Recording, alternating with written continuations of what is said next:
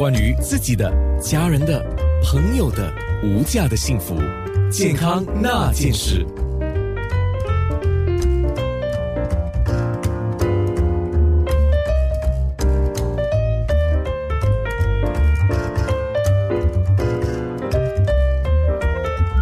今天健康那件事，我们说的就是一个真的是应应了现在这个需求啊，就是用视频来看病拿药。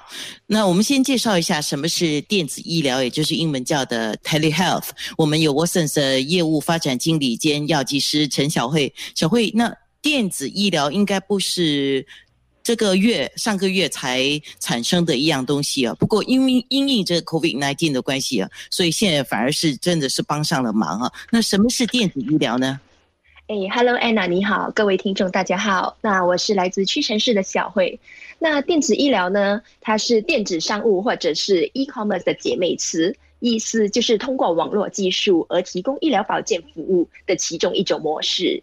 它实现了病人与医务人员、医疗机构以及医疗设备之间的互动，逐步达到信息化。那预计在不久的将来，医疗行医疗的行业将融入更多的人工智慧、传感技术等高科技，使医疗服务走向真正意义的智能化，也会将把医疗事业推向另一高峰。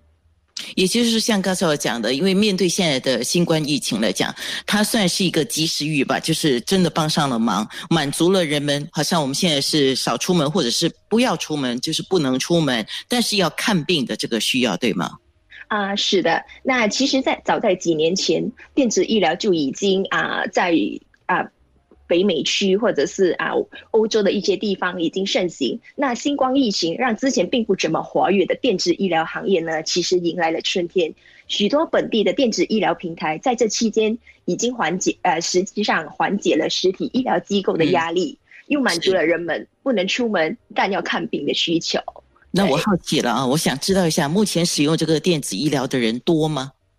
啊，我们我们能说的是，在这疫情期间，因为大家不能啊不能去看病，所以呢，这个需求其实是大大的增加的。嗯，对。那主要是满足了哪一些需求？啊，比方说，如果有轻微病症，啊，如头疼、肠胃不适、皮肤炎的啊病人，他们可以，其实我们会鼓励在这段期间呢，鼓励他们使用线上问诊或者是电子医疗的，因为毕竟新冠疫情具有高传染性的特点。